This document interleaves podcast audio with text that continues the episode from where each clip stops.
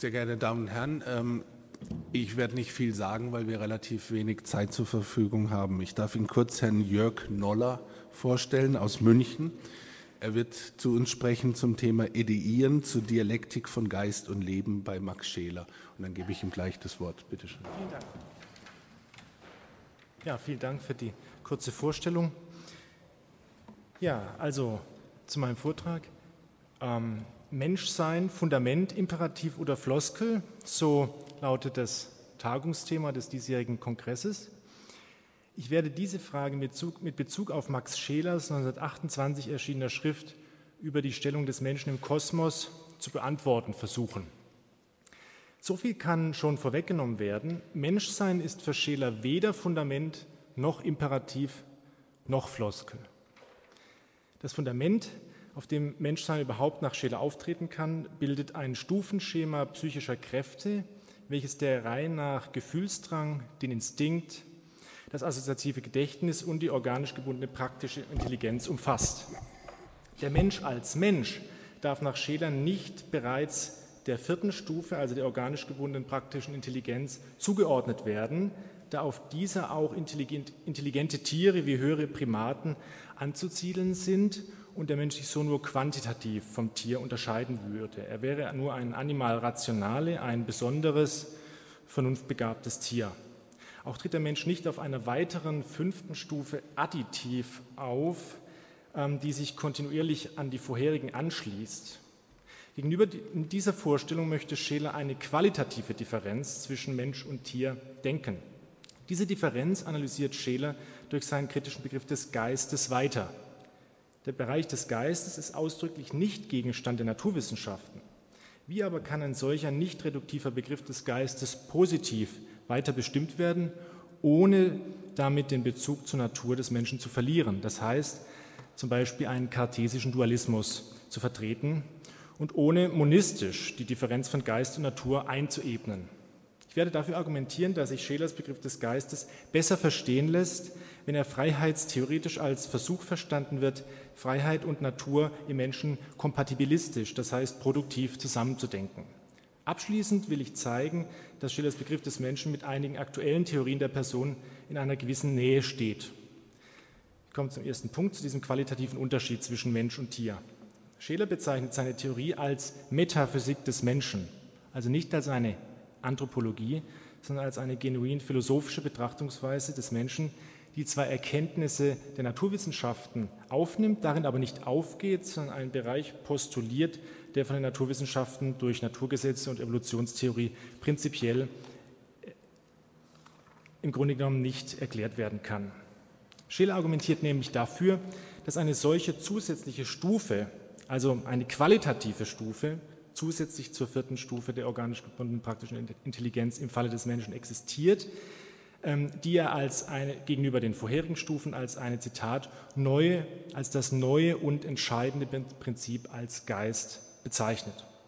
Allerdings ist Scheler hinsichtlich des Geistbegriffs nicht naiv, denn er stellt hierbei ausdrücklich fest, ich zitiere, selten ist mit einem Worte so viel Unfug getrieben worden, einem Worte, bei dem sich nur wenige etwas Bestimmtes denken.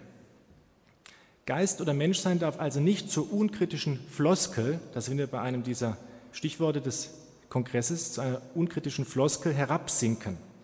Geist bedarf vielmehr einer differenzierten, relationalen Betrachtung und des Aufweises seiner Wirklichkeit anhand von konkreten Beispielen genuin menschlicher, einer genuin menschlichen Praxis der Freiheit.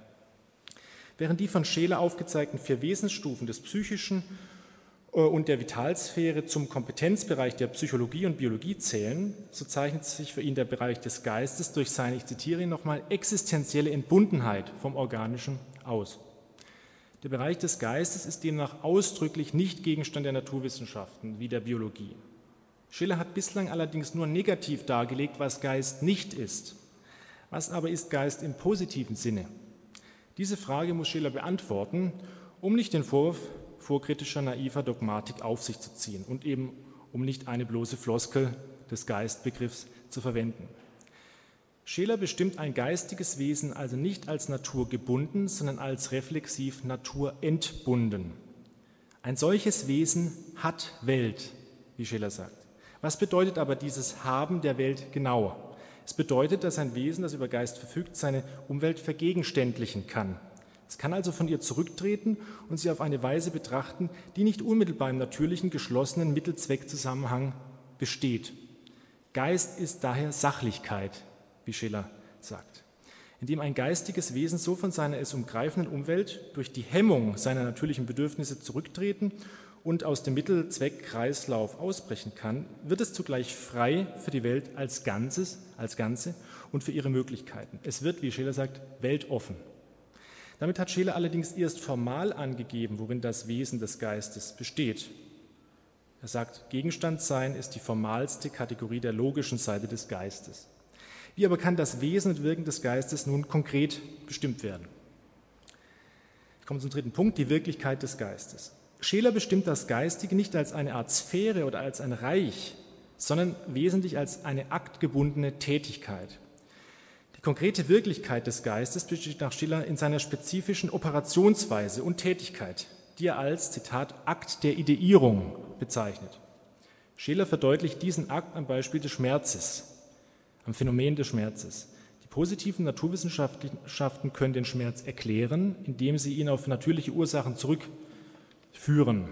Durch eine geistige Betrachtung des Schmerzes wird hingegen nicht nach einer dahinterliegenden natürlichen Ursache gefragt, also wie zum Beispiel das Feuern von Neuronen, die Reizung von C-Fasern, sondern vielmehr die Frage nach seinem Wesen gestellt. Die Reflexionsbewegung ist dabei also nicht die einer Reduktion, sondern die einer Transzendenz des konkreten Schmerzes hin zu seiner einer holistischen Verortung in der Welt als Ganzen, dem Weltzusammenhang. Die für den Menschen spezifische geistige Frage lautet nach Scheler also nicht, was ist die Ursache von Schmerz allgemein, sondern zielt vielmehr auf Erstes und Letztes. Warum gibt es überhaupt Schmerz in der Welt? Das sagt also Scheler, sein Beispiel. Indem eine solche radikale Frage gestellt wird, die an die allerersten Wurzeln des Schmerzes an sich sozusagen rührt und nicht mehr den Schmerz als bloß natural erfahrbares und wirksames Phänomen betrifft und nicht nur darin aufgeht, kann Scheler sagen, dass im Ideieren, Zitat, die Aufhebung des Wirklichkeitscharakters der Dinge der Welt besteht, indem der Wirklichkeit ein kräftiges Nein entgegengeschleudert wird. Soweit Scheler. Durch die dadurch gewonnene negative Freiheit von der Natur, durch diese Hemmung, unterscheidet sich der Mensch gerade vom Tier, welches selbst auf Basis seiner organisch gebundenen praktischen Intelligenz dieser vierten Stufe immer Ja zur Wirklichkeit sagt, Ja sagen muss. Der geistige Akt der Ideierung darf jedoch nicht mit dem Vorgang der Abstraktion gleichgesetzt werden.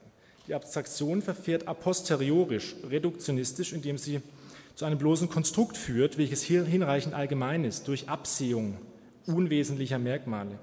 Die Ideierung hingegen verfährt a priorisch, indem sie zu einer Wesenserkenntnis gelangen soll, die allgemeiner und konkreter als das empirisch gegebene Ausgangsobjekt ist. Trotz seiner negativen Freiheit von der Natur ist der Mensch qua Geist nicht gänzlich der Natur entbunden. Er schwebt nicht über der Natur. Vielmehr erhält er seine positive Freiheit erst im Verbund mit der Natur. Der Grundirrtum der klassischen Theorien des Geistes besteht nach Scheler darin, dass sie den Geist kräftemäßig als autark und als der Natur überlegen verstehen. Nun ist im Geistigen das Verhältnis zur eigenen Natur nach Scheler jedoch nicht das einer Unterdrückung, sondern gerade dasjenige einer Umlenkung oder Transformation. Scheler beschreibt diese Ausnutzung des natürlichen Triebpotenzials als Tätigkeit der Sublimierung. Das ist ein ganz wichtiger Begriff bei Scheler. Diese Sublimierung oder Vergeistigung lässt sich als eine Reflexion und kontrollierte Kultivierung der eigenen naturalen Lebensbasis verstehen, in welcher Geist und Natur dialektisch miteinander verwoben sind und sich gegenseitig ergänzen. Ich zitiere Scheler, der Geist ideiert das Leben, den Geist aber von seiner einfachen Aktregung an bis zur Leistung eines Werkes, dem wir geistigen Sinngehalt zuschreiben, in Tätigkeit zu setzen und zu verwirklichen, vermag das Leben allein. Ein Beispiel einer typisch geistigen Form der Sublimierung ist zum Beispiel die Sublimierung der triebhaft evolutionär gegebenen Sexualität zu Erotik und weiter zum Gegenstand eines Romans, wie etwa Goethes Werther, äh, den Briefroman wie, wie, wie etwa der ein genuines Produkt des ähm, absoluten Geistes dann nach Hegel wäre. Also von der, wenn man es mal so möchte, von der naturgebundenen äh, Sexualität hin zur Erotik, hin zum geistigen Werk. Das wäre der Prozess der Sublimierung nach Scheler. Der Grundirrtum der klassischen Theorien des Geistes besteht deshalb nach Scheler darin, dass sie den Geist, wie gesagt, als der Natur überlegen ansehen. Der Kräftestrom des Lebens verläuft nach Scheler jedoch gerade nicht von oben nach unten, also vom Geist abfallend hin zur Natur, sondern von der Natur hinauf zum Geist. Dadurch ist der Geist gerade nicht autark und autonom, sondern von der Natur kräftemäßig abhängig. Ich zitiere nochmal Scheler. In stolzer Unabhängigkeit steht die Pflanze und das Tier dem Menschen gegenüber, wobei das Tier weit mehr vom Dasein der Pflanze abhängig ist als umgekehrt. Die tierische Lebensrichtung bedeutet gegenüber der pflanzlichen Richtung nicht nur einen Gewinn, sondern auch einen Verlust, da sie den direkten Verkehr mit dem Anorganischen nicht mehr besitzt, den die Pflanze durch ihre Art der Ernährung hat. Soweit Scheler. Der Mensch als geistiges Wesen ist also, und hier nimmt Scheler bereits Arnold Gehlens Theorie vorweg, ein Mängelwesen. Er besitzt als geistiges Wesen keinerlei ursprüngliche Macht oder Kraft. Er ist insofern auch kein reines, feststehendes Fundament und auch epistemisch kein Fundamentum in concussum. Also auch das zweite Stichwort der diesjährigen Tagung Mensch, Fundament, fällt nach Scheler weg. Scheler grenzt sich bei seiner Bestimmung des Verhältnisses von Geist und Leben nun von zwei naturalistischen Auffassungen ab. Einerseits der formal-mechanistischen mechanischen Auffassung, andererseits der vitalistischen. Die mechanistische Auffassung, die Descartes vertreten hatte, fasst das Leben als etwas dem Geist ganz und gar entgegengesetztes auf. Es erscheint gegenüber dem Geist als etwas mechanisch Totes. Das Lebensprinzip wird hier also mit Blick auf den Geist unterschätzt. Das Vitalistische die vitalistische, monistische Auffassung hingegen überschätzt das Prinzip des Lebens, indem sie den Geist als eine bloße Fortführung und ein, wie Scheler sagt, spätes Entwicklungsprodukt begreift. Scheler wählt also hinsichtlich des Verhältnisses von Geist und Leben einen dritten Weg. Weder ist der Geist dem Leben ganz und gar entgegengesetzt und selbstmächtig, noch ist er eine bloße Fortführung des Lebens. Vielmehr ist er auf das Leben angewiesen, um durch Sublimierung die Lebensenergie aufnehmen und umzulenken. Ich zitiere Scheler. Geist und Leben sind ein aufeinander hingeordnet. Es ist ein Grundirrtum, sie in eine ursprüngliche Feindschaft, in einen ursprünglichen Kampfzustand zu bringen. Scheler beschreibt darüber hinaus das komplexe Wechselverhältnis von Geist und Leben folgendermaßen. Ich zitiere nochmal. Der Geist ideiert das Leben, den Geist aber von seiner einfachen Aktregung an bis zur Leistung eines Werkes, dem wir geistigen Sinngehalt zuschreiben, also Goethes Werte, in Tätigkeit zu setzen und zu verwirklichen, vermag das Leben allein. Wie bestimmt nun Scheler das Verhältnis von Geist und Leben weiter? Scheler bestimmt das Leben allgemein als unräumliches Sein, wohl aber zeitliches Sein, also im Sinne eines Lebenstriebs, der nicht fest verortet ist, sondern sich über die Zeit hinweg diffus erstreckt. Gegenüber dem Leben sind nach Scheler geistige Phänomene nicht nur überräumlich, sondern auch überzeitlich. Er sagt Folgendes dazu, die Intentionen des Geistes schneiden den Zeitablauf des Lebens. Nur indirekt ist der geistige Akt, sofern er Tätigkeit beansprucht, auch abhängig von einem zeitlichen Lebensvorgang und gleichsam in ihn eingebettet. Soweit Scheler. Die höchste Tätigkeit des Ideierens des Geistes besteht nach Scheler in der Infragestellung der Welt an sich. Der Geist, so Scheler, entdeckt in diesem Blick gleichsam die Möglichkeit des absoluten Nichts. Und dies treibt ihn weiter zur Frage, warum ist überhaupt eine Welt? Warum und wieso bin ich überhaupt? Soweit Scheler.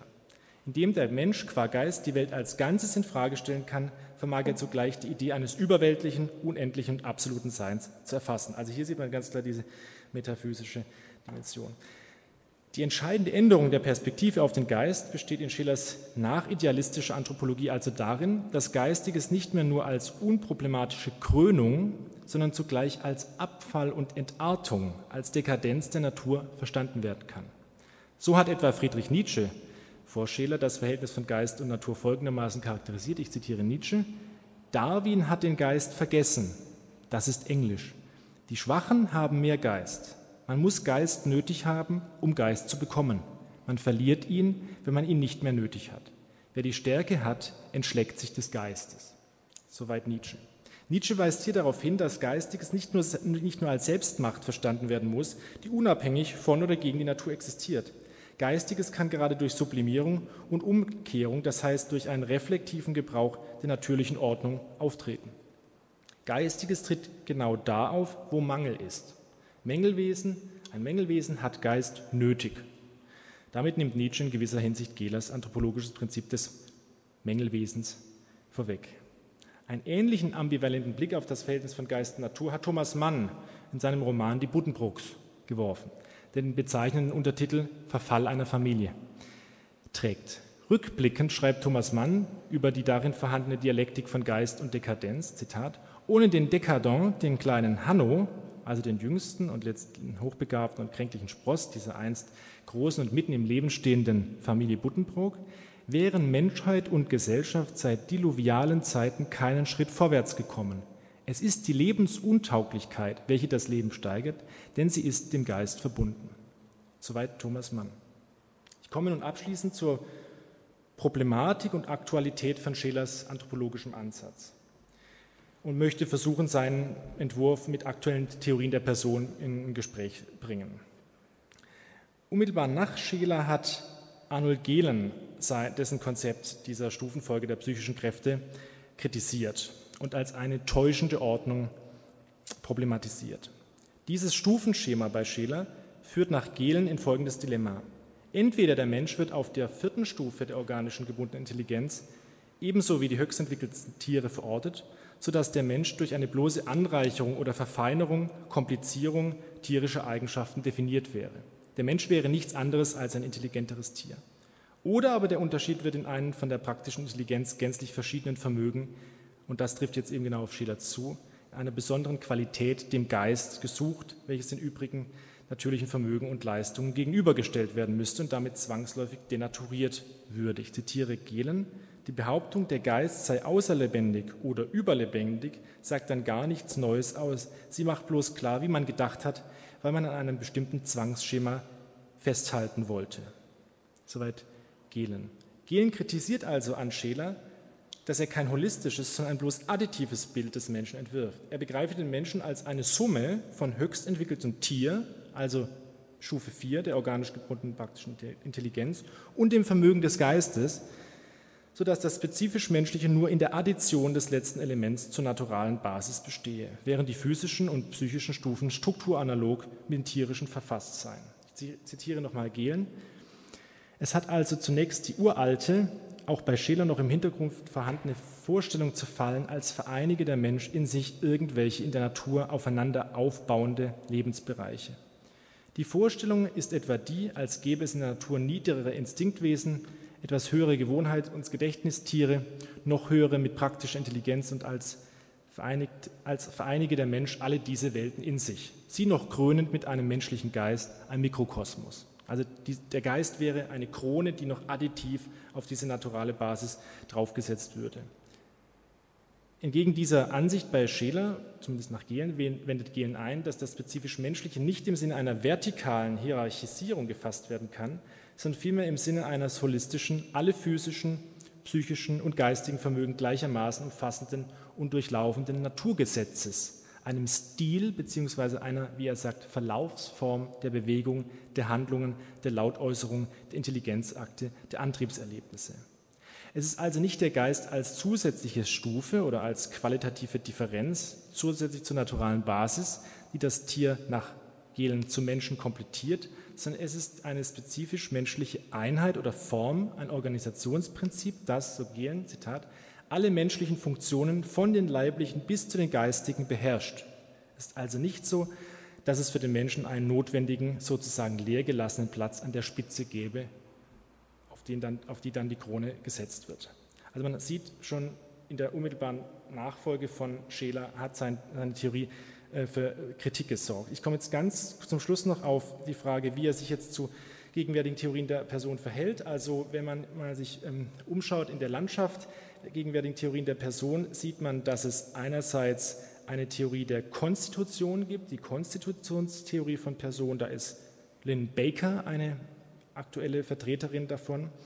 Konstitution meint, ähm, der Mensch ist nicht nur Tier, er ist kein intelligenteres Tier, sondern seine naturale Basis konstituiert die Person. Das heißt, sie ist, man kann sich das vorstellen wie bei einer Statue. Die Statue besteht aus Marmor und hat noch eine Form. Und dass diese Form, die zur, zur Materie hinzukommt, macht die Person erst zur Person. Also Konstitution wäre eine Position. Eine andere Position ist die von Erik Olsson, die Theorie des Animalismus, dass wir also eigentlich nur Tiere sind und Personen nur akzidentell. Äh, angesichts dieser beiden Positionen kann man, denke ich, ganz klar sagen, dass Scheler recht nahe an Bakers Theorie der Konstitution ist. Er möchte also gerade einen Dualismus ähm, nicht vertreten, kein Dualismus von äh, Geist und ähm, Natur im strikten Sinne, sondern er, er, möchte gerade dafür argumentieren, dass Natur und Geist in einer gewissen Wechselseitigkeit stehen und als solche die Person konstituieren. Ähm, eine Frage wäre noch, wie man ähm, jetzt Schelers Theorie hm, willenstheoretisch, freiheitstheoretisch verstehen kann. Hier scheint mir ein interessanter Ansatzpunkt ähm, der Bezug zu Harry Frankfurt zu sein. Ähm, man könnte jetzt dahingehend sagen, dass diese ähm, bei Frankfurt vorhandenen Volition zweiter Stufe, also dieses Reflexive, dass das gerade diesem Bereich des Geistes bei diesem Bereich des Geistes bei Scheler entspricht. Also die Volition zweiter Stufe, die auf primäre Willenstendenzen rekurrieren, wären praktisch dieselbe Struktur wie der Geist bei Schiller, der die Natur ideiert. Man könnte das also auch freiheitstheoretisch, willenstheoretisch verstehen. Ein Problem scheint mir eben bei Schiller nach wie vor vorhanden zu sein. Das betrifft jetzt den, Letz-, die letzte dieser, den letzten dieser Punkte des Titels, Imperativ. Äh, Schelers Theorie scheint normativ unterbestimmt zu sein. Das heißt, er kann nicht zeigen, ähm, wie in diesem Gebilde des Geistes ähm, überhaupt Moral ihren Ort hat. Ähm, Sublimierung, das ist ja das Kennzeichen des Geistes, ist nach ähm, Scheler ja moralindifferent und auch ästhetisch offen. Und hierin sehe ich ein Problem, also in dieser normativen Unterbestimmung seiner Theorie. Gut, vielen Dank.